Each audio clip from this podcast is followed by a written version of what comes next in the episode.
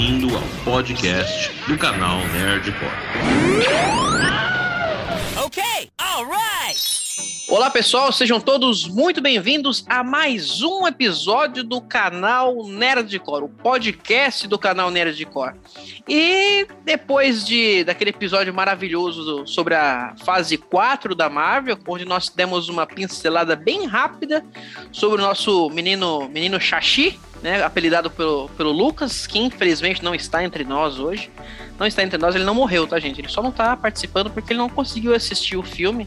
Né? O Lucas ele é meio Nutella, meio enrolado, então ele não conseguiu ver o filme, mas é, esse podcast está sendo gravado em memória de Lucas Dallagnol. É... e para gravar hoje, para falar sobre esse filme maravilhoso, né? Olha, o cara já tá dando opinião no começo do episódio. Para falar sobre esse filme maravilhoso, Hoje eu estou aqui com André Almeida. Fala, Andrezito. E aí, meu querido? Fala comigo, Aleph, diretamente de Hong Kong hoje, ou Xangai. Depois dessa viagem muito louca que esse filme proporcionou pra gente, estamos aí para mais um dia de gravação. Cara, no máximo você tá em Chinatown. Vai. no máximo na Liberdade, ali em São Paulo. É. Ó, na China a gente não tá, mas que a gente consome produtos chineses, isso aí pode ter certeza. Ah, isso aí com certeza. Inclusive esse microfone que vos grava. e para trazer uma, uma bagagem né, uma, uma pessoa que sabe falar das paradas, que tem embasamento, nós trouxemos aqui também nosso querido Murilo Sala. Fala, grande Murilo. E aí, meu querido? Fala, galera aqui do Nerdcore. Tudo certo? Só queria pedir um pouco mais de respeito com a pronúncia Xianxi. Ah, Como ele diz, Xianxi. Xianxi. Vamos falar sobre Xianxi. Eu vou chamar ele de Chão. É isso aí, vamos falar sobre esse filme que, graças a Deus, graças a Deus, alicerça e começa oficialmente a fase 4 da Marvel nos cinemas. Aê. É isso aí, agora vai. Agora o negócio vai pegar fogo. Agora a coisa vai. O pessoal da Viúva Negra vai bater em vocês aí, hein? Não, deixa vai bater. Vem, vem com tudo. Não, vem afobado assim não. Vem tranquilo, vem tranquilo. Vem é a Florence Pugh pode vir bater. Gente, olha, Shang-Chi, Shang-Chi, como Shang diz o Murilo. Vamos falar, vamos falar certo, hein? Menino, menino Xaxim, Xaxim da Samambaia. É... o que, que vocês acharam do filme? Vamos começar assim já. Taca dois pés no peito e eu quero saber a opinião de vocês para depois a gente começar a debulhar aí o filme. André Almeida, fala para nós aí que, que você achou do filme? É, saiu do cinema, qual foi a sua, a sua vibe aí? Você falou assim, taca dois pés no peito, eu me empolguei que já me imaginando lá dando um golpe de Kung Fu, voadora e é, pedaladinha do Liu Kang do Mortal Kombat, sabe? Não tem Voando como, e uma dança meio, meio dançando valsa, né? É, é, é uma, uma arte mística que tu não sabe se é luta, se é dança, é um negócio bonito que o filme apresenta. Mas falando sério, cara, é, é um dos filmes mais divertidos que eu já vi nos últimos tempos. Com Se eu pudesse certeza. definir o filme de uma forma assim, simples, é isso. É um filme muito divertido. É um filme que traz um, uma certa, um certo aspecto de nostalgia, pelo menos para mim, porque ele lembra muito alguns filmes de Kung Fu que eu via quando era pequeno, alguns filmes de fantasia, ali do início dos anos 2000. E o filme é surpreendente, cara. É um filme de família também que a gente se identifica com algumas coisas de família nele, e ao mesmo tempo, filha, a bolacha canta, a chinela voa bonito e é, é, é pancada do início ao fim do, do filme. E a gente fica o tempo inteiro vidrado no 220. É, é realmente um grande presente depois desse ato de filmes bons aí, desde Ultimato para cá da Marvel. Nunca mais a gente teve um filme da, da Marvel nesse nível de, de produção. E, cara, a gente agora foi presenteado com essa delicinha. Eu gostei muito. Os fãs, os fãs de, de Homem-Aranha é, é, Longe de Casa, de Viúva Negra, com certeza vão atirar em você o quanto antes, se você sair na rua. É, mas essa é, essa é a verdade. Essa é, essa é a real. Ainda bem que eu não posto meu endereço aí na, na descrição, na bio do podcast, né? Ah, será que não posso? Quem faz a bio sou eu. Oh, não, faça isso. não faça isso, eu tenho família, cara, por favor. Murilo, nos dê sua opinião sobre o filme. Como, qual, é, qual foi a sua reação? Você assistiu o filme, você saiu como do cinema, vai? Cara, eu vou ser honesto com você, eu, eu não sou, eu não quero parecer xenófobo, mas eu não me interesso pela cultura chinesa assim. É, eu nunca procurei saber nada e tal. Nunca gostei de filme de Kung Fu, nunca gostei de filme tipo Jack Chan, de filme de Jet Li. Sei que existe, vi alguns, mas eu nunca fui um consumidor desse tipo de filme. Porém, fui ver Shang-Chi por ser um filme da Marvel, mas fui com a expectativa lá embaixo. No podcast anterior que vocês me convidaram, eu tinha dito que talvez não ver os filmes no cinema atrapalharia muito uma, a experiência de ver os filmes, né, esses filmes pós-pandemia. E eu posso constatar que realmente não ver o filme no cinema impacta mesmo, cara. Com certeza. Shang-Chi é um filme é um filme muito bonito. Uh, esse que você falou que é uma mistura de dança e de luta, realmente ficou uma coisa uh, muito bonita.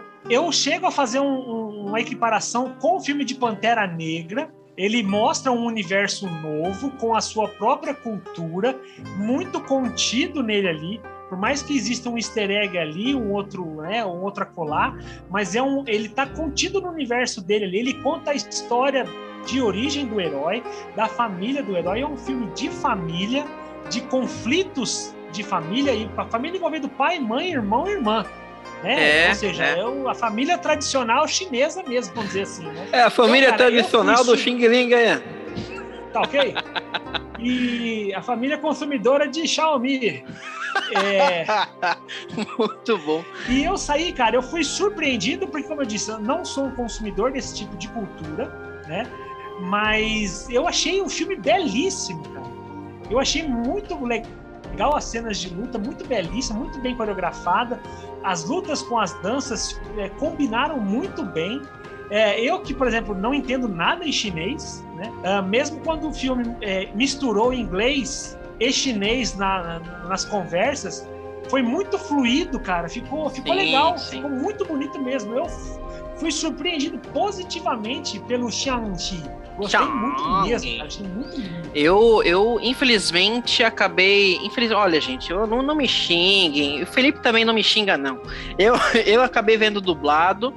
Porque. Eu digo infelizmente porque eu não gosto de ver filmes live action dublados né? 2021 Nada... tá estranho e eu tô falando isso já tem um tempo. Alice viu filme dublado. Gente, agora eu entendi porque que tá tudo de cabeça pra baixo. Agora o apocalipse vem. É o multiverso. O que, que dá a Sylvia abrir o multiverso? Olha a merda acontecendo aí. Caraca. Cara, aquele feitiço do Doutor Estranho deu errado mesmo. Pô, a vez que eu falei pro Oliver que eu assistia filme dublado, só faltou ele desfazer a amizade, deixar de seguir no Instagram, bloquear o WhatsApp, velho. Olha um só, você está polemizando, você está polemizando esse programa, porque eu já disse que eu tenho interesse de trazer dubladores para entrevistar aqui. Eu vou estar tá sendo hipócrita se eu fizer isso, menino. Cuidado com suas palavras. Você é fã de dubladores de trabalhos brasileiros. É, Aí, eu sou é, fã, é, eu, eu, sou fã da dublagem. Nada contra a dublagem. Eu só apenas, só apenas não sou um, um consumidor de filme dublado, né? Mas o que me fez assistir o filme dublado é que o shopping aonde eu fui assistir o filme, ele simplesmente não tem sessões, não exibe sessões de filmes legendados, né? Mas, pra você ter ideia, os, as pessoas que estavam na sala, quando viu que o filme começou legendado, não sacaram que era chinês. E daí teve algumas pessoas que eu escutei: Oh, mas é legendado? Paguei pra ver dublado. Sido melhor eu vi o filme do Pelé. Chaves, você vai acabar na boca ou não? Deu até, deu até treta ali. É. foi legal esse, essa imersão no, no, no chinês, né? Foi, primeiro, foi sensacional. Quatro, cinco de filme ali, né? Olha, eu me surpreendi de uma maneira, né? Tava eu e minha esposa assistindo o filme, e quando acabou, eu olhei para ela. Geralmente ela tem o costume de olhar para mim e ver eu fazendo uma cara de não tão satisfeito. E dessa vez eu olhei para ela com uma cara de meu Deus do céu, que filme foi esse? Sabe? porque além de me divertir muito, de, ser, de ter sido um entretenimento extremamente é, positivo que foi entregue, eu, eu achei um filme muito bom, muito bem feito, muito bem, tudo amarradinho, né? O roteiro. É, poxa, filmes de origem não são coisas simples de ser apresentada. Inclusive, nós temos casos ruins de filmes de origem na Marvel, né? Sim. Mas Alguns... esse muitos casos ruins de filme de origem. Muitos, é. É, é, pior que é. Os da fase 1, pouco se é, salvam. Exatamente. E olha, foi muito, muito, muito bom. Muito bom, sabe? É, já trazendo, já vindo com spoiler, com tudo aí. Lúcio, solta aí o, o alerta de spoiler antes de eu começar, vai, por favor. Se você é desavisado, sai daqui agora. eu nunca imaginei ver um dragão no filme da Marvel. Você entendeu? Cara, um dragãozão muito louco, coisa linda, bonita, sabe? Cara, E eu, eu falei assim sensacional. pra Ananda. A Nanda, minha esposa, ela, ela teve a mesma reação que a sua esposa. Ela falou assim: ó, a Nanda ela não é tão iniciada assim. Eu tô iniciando ela no universo Marvel aos poucos, né? Aham. É, ela falou assim: ó, eu não entendi, eu não conheço nada, mas eu gostei muito do filme. Olha só, tá vendo? Aí na hora do, que, ele, que ele tá lá debaixo, lá no fundo do mar, lá no fundo do lago, que ele vê o dragão guardião lá, eu falei. "Ah, só falta ele sair voando por cima desse dragão, eu vou sair do cinema.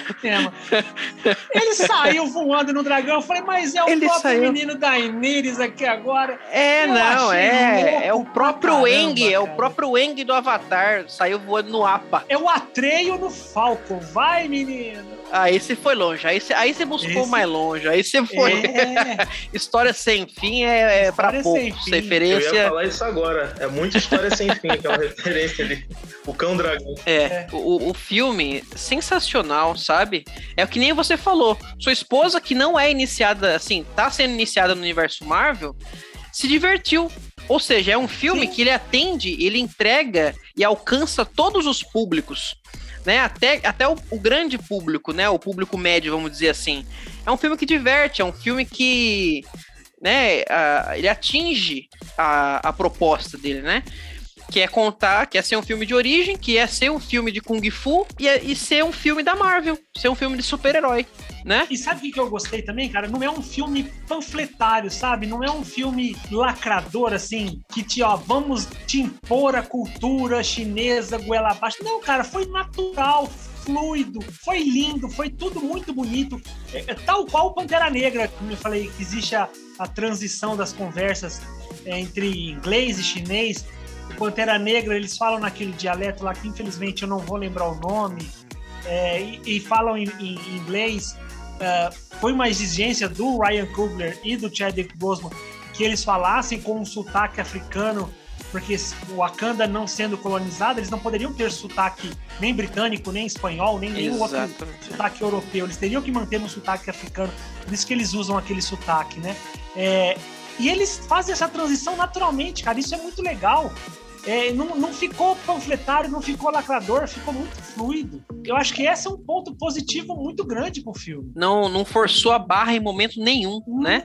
Tanto nenhum é que, tanto é que não forçou, é, não, não enfiou goela abaixo a, a questão da cultura. Pode ser que não venha nem a ser exibido na China, Nem- porque até agora não Exatamente. foi, não foi liberado, né? Então, assim, a Marvel pode até estar perdendo aí o segundo belo maior mercado, né? público, o segundo maior mercado da, dos filmes da Disney e da Marvel Studios é que é a China.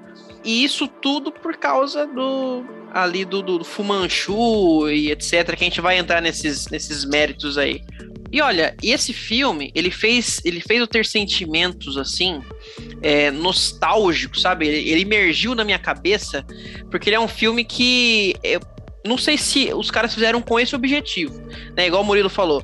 Você falou que não, não é fã, nunca buscou, nunca se interessou por esse tipo de filme, esse tipo de, é, de, de cultura. Eu também não, pra ser sincero pra você. Ah, eu não sou putz grila, como eu sou fã dos filmes do Bruce Lee, do Jack Chan, do Jet Li. do Jet Li. Então, assim, eu assistia muito nos filmes, na, na- nas sessões do SBT, ali na tela de sucessos. Porque o Silvio Santos teve uma época que, pelo amor de Deus, vamos tacar filme de Kung Fu aí que o pessoal gosta, É. né? Põe, É o- mesmo. põe o Kung Fu aí, porque é muito bom e vai dar audiência, vai dar ibope. Mas, cara, é, eu nunca. Assim, não é que eu não me interessava, mas eu assistia, né? Então, mas eu assistia muito e assisti várias vezes o Tigre e o Dragão. O Tigre e o Dragão o é um Dragão. filme que eu gostava muito, sabe? Ver ali as lutas e e entender aquela, aquela parada toda dos caras conseguirem Aquele voar, sabe? balé, né? É. Sim, era um balé misturado com Tinha um negócio de. o clã das adagas voadoras também. Sim, é um negócio muito louco.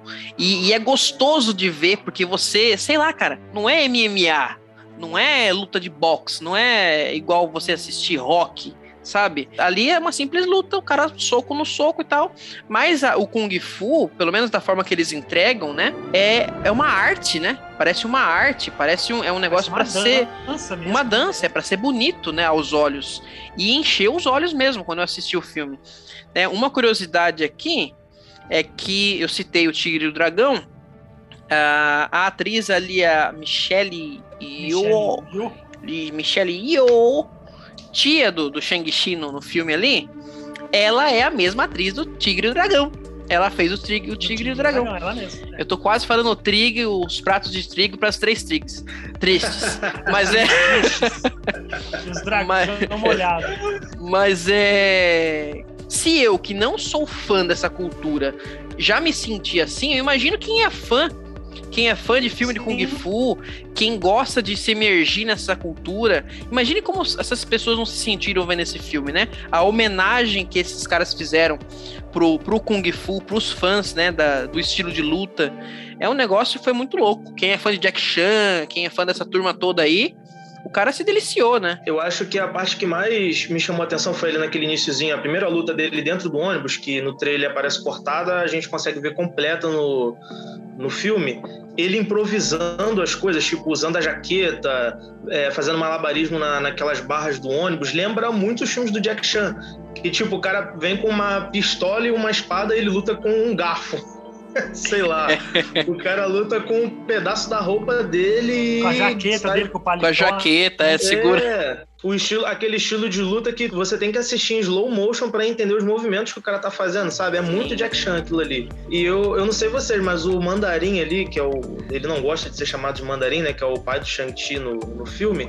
Wen Yu. lá. É, quando ele tá naquela cena do passado que mostra ele de cabelo comprido, é idêntico ao Jack Chan naquele filme é, O Reino. O Reino Perdido. Que tem um rei macaco, que tem um Jet Li também Sim, no, filme. sim, sim, Mas, sim. Cara, que, que o Jack Chan ele tem uma hora que ele tá com o cabelo comprido. É Esse filme, esse filme é Jack Chan, muito aquele bom, aliás. Eu gosto bastante. Também, também senti umas referências de leve a esse filme, né? Porque eles dançam esse balé lutando Kung Fu, uma parada muito mística ali. E, cara, quem não lembrou de Dragon Ball Z assistiu o filme errado, né? Vai, vai assistir de novo lá o filme. Tem o Shenlong, Cara, tem o, o o cara- próprio filme cara tá referiu ao. Kamehameha. É, exatamente. O próprio filme se referiu ao Kamehameha, né? É, cara. Exato. Não, é genial isso daí, cara. Genial. Sabe, não é um filme. É, uma coisa que eu notei também é que todo filme da Marvel tem as piadocas, tem as piadinhas, eles trazem humor, mas esse filme foi um negócio tão orgânico, não foi- eu não achei forçado as piadinhas. Eles colocaram uma personagem ali que era um alívio cômico, que era a amiga ali do. do A Aquafina. A Kate, né? né? A Kate. E, e ela por si só, ela é um alívio cômico, porque se eu não me engano, essa atriz ela é até comediante, né? Ela é comediante. E, Então- e- e ela- a voz dela é conhecida, né? Que ela dublou o dragão daquele, daquela animação da Disney agora, Raya e o Último Dragão. E o que eu achei interessante é que quando o Wong aparece pra recrutar eles, é, ele pergunta, né? Você tá com os 10 anéis aí? Ah, eu tô. Então vem que fala com. E, e- e fala pra ela vir junto. Ela é, uma, ela é uma mortal, cara. Ela não tem poder de nada. E o Wong fala assim: ó, vem você também. Mas por que, que uma civil vai se juntar a essa nova iniciativa Vingadores, vamos dizer assim, né? Eu achei isso muito interessante, cara. É interessante porque assim, a gente vê, é, por mais que foi um, um- progresso rápido, né? Ela, ela aprendeu ali no, no tempo que ela ficou na, na vilazinha deles ali, ela aprendeu a usar o arco e flecha, né? Então, assim, sei lá, né? Vai ter a Kate Bishop aí é, é, é, no- na série do Gavião Arqueiro, mas mais uma arqueira aí não é, cara. né? Bela, bela, bela. É, Vai é uma que, bela- né? Pegou a referência que eu não tinha pensado, hein? É, não Essa sei. Eu também não. É verdade. Mas assim, uma coisa que eu achei legal eh, nesse filme, o Murilo até comentou que ele traz muito desse foco para essa parte mais mística das artes marciais, sem ser forçado. Apresenta esse universo sem ser forçado. E lembra muito que, é, que são as HQs do Shang-Chi, né? Que são exatamente isso, uma tentativa de trazer um, um- um público diferente do que a galera estava acostumada.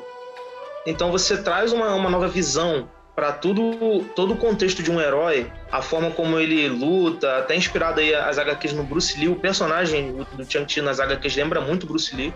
Ele até usa um chaco, né, nas HQs. É, então, assim, eu achei legal, cara, isso, porque a Marvel ela mostra que ela não vai ficar presa ali só nos, nos Estados Unidos, no herói americano. Ela tem a galera da África, lá de Wakanda, ela tem agora essa galera do mercado místico, agora você vai ter daqui a pouco os Eternos, que é uma parada mais cósmica. Então ela tá nichando para várias. Nichando, eu nem sei se essa palavra existe, mas ela tá, tá caminhando para várias direções legais. E para quem ficou frustrado com o Punho de Ferro da Netflix, com as coreografias horríveis, que ele também é um mestre das artes místicas, um mestre do Kung Fu, cara, esse filme aí compensou e muito a, a, falha que Punho de Ferro deixa, né? Série que tinha tudo para ser muito boa e foi uma verdadeira bosta. Cara, sincero demais. ah, é uma bosta, cara. É, o Punho de Ferro, ele. Aquele, aquele, aquela vilazinha, aquele, aquele pocket universo que eles têm ali de talo, é uma das nove cidades celestiais que existem no universo Marvel, né? Uh, uma dessas, outra nova dessas cidades seria Kulum. Kulum é da onde vem o Punho de Ferro. Sim. Das nove cidades uh, místicas, oito são protegidas por um dragão. É aquele dragão que a gente viu, onde o Shang-Chi e a irmã dele lá acaba saindo voando. A única cidade que não é protegida por um dragão e sim por um protetor é Kulum, que é protegida pelo Punho de Ferro. Eu creio que Kunlu não apareceu nessa série por causa deve existir ainda algum tipo de acordo com a Netflix de ainda não poder usar os personagens, né? Uh, nessa é, versão, eu, é... eu, acredito nisso. O, eu acredito que esse o caminho está aberto. O acordo, o, é, tá o acordo da Marvel com a Netflix é, eu sei que o do Demolidor, do da Jessica Jones e alguns personagens ali já já venceu e eles podem usar esses personagens em outras produções. O do Punho de Ferro não sei, porque foi uma série que saiu depois, teve segunda teve segunda temporada teve, né? E então assim, não sei, mas pode ser que realmente os caras pensaram em não não é, vincular porque tá muito recente na mente do público, né? Então, assim, pode confundir. Recentemente também. Exatamente. Eles já tiveram uma má experiência. Aí os caras falam, putz, vão colocar esse personagem bosta aí no meio? Sendo que os caras, às vezes, sei lá, né? Não sabe que, ah, foi ruim, agora eles vão fazer um, um soft reboot, ou sei lá, não sei o que eles vão fazer. E eu, né? eu vejo assim, é, é, é, um, é, um, é um personagem chinês na cultura chinesa. Vamos mostrar o chinês primeiro para depois a gente colocar o Danny Rand, que é um personagem americano, num, num posterior. Exatamente. Eu, eu acredito que seja, eu acredito que seja por aí. Para mim isso está muito claro, até porque o Kevin Feige ele já falou que se arrependeu muito de escalar a Tilda Swinton, né, para para anciã que ele queria usar o que é o clássico das HQs, que é um senhorzinho mesmo oriental lá, com cara de mestre do, do conhecimento místico e tudo mais. Então eu acho que a Marvel está indo muito por esse caminho, né, por manter as representatividades ali da de cada personagem. Isso é importante também para eles. Afinal de contas, é Disney, né, cara? Não tem como os é. caras fazerem uma parada fora da curva. Agora, uma das coisas que eu achei bem interessante, todo filme da Marvel, né? É, ele faz ali algumas adaptações.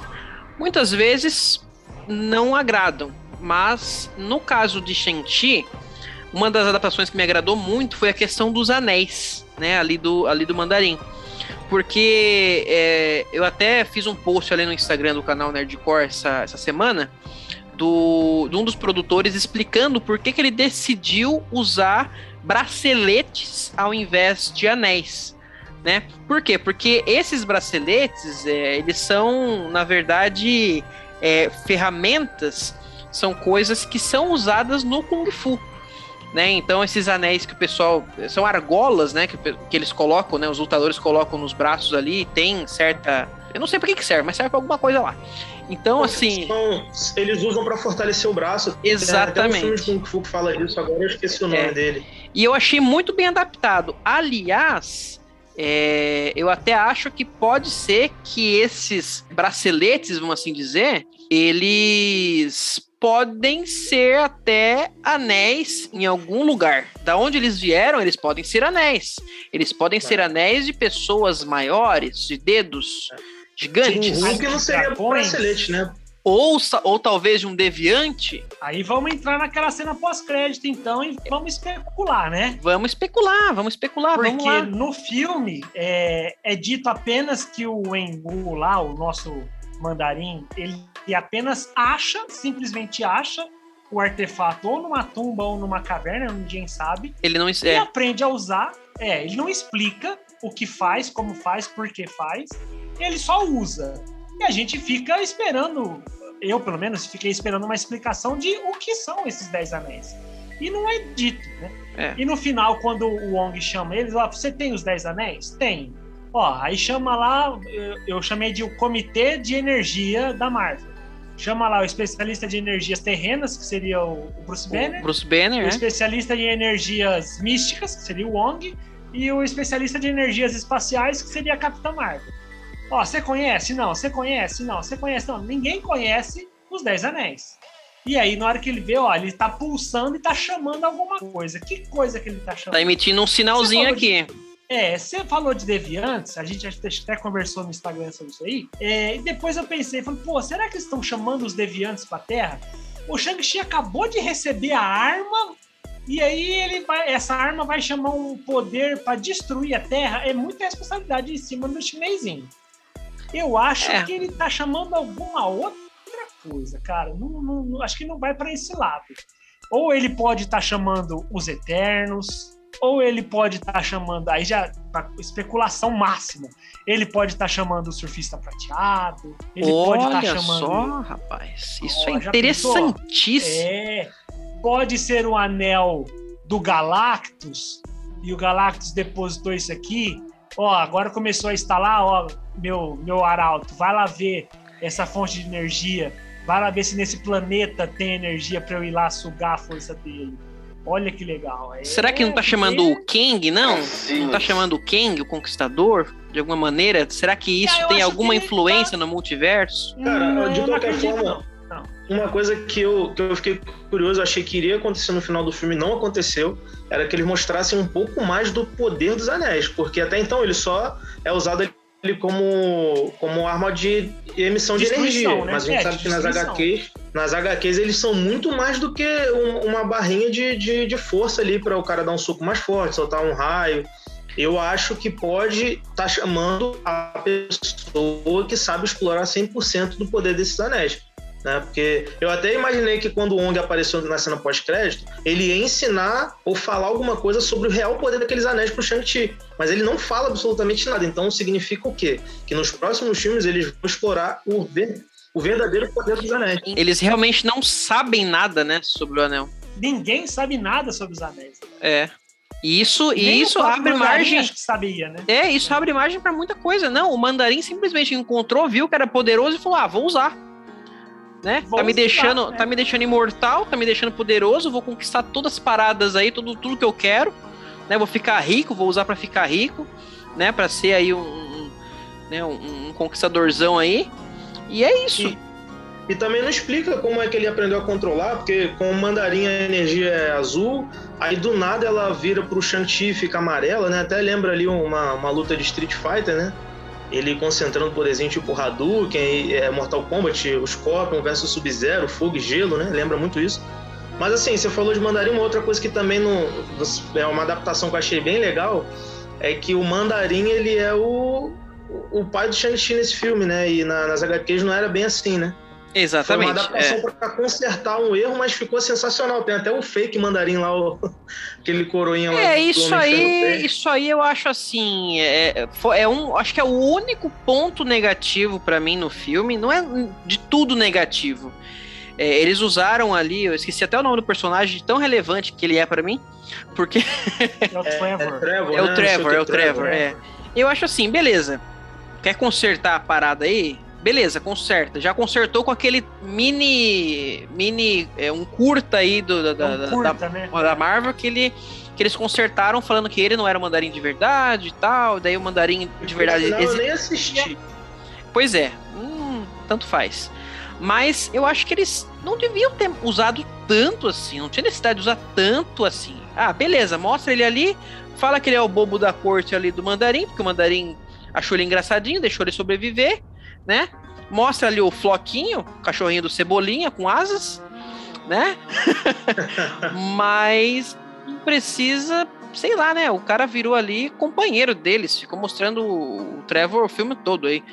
Não sei, eu achei meio, meio zoadinho. Cara, eu. Eu achei, eu, achei, eu achei corajoso, porque é a própria Marvel zoando o erro dela mesmo. Tipo assim, ó, galera, eu errei aqui, É. tá? Fiz uma bosta danada lá no Homem de Ferro 3, agora eu vou, eu vou rir da minha própria burrice. Foi tipo isso no meu entendimento.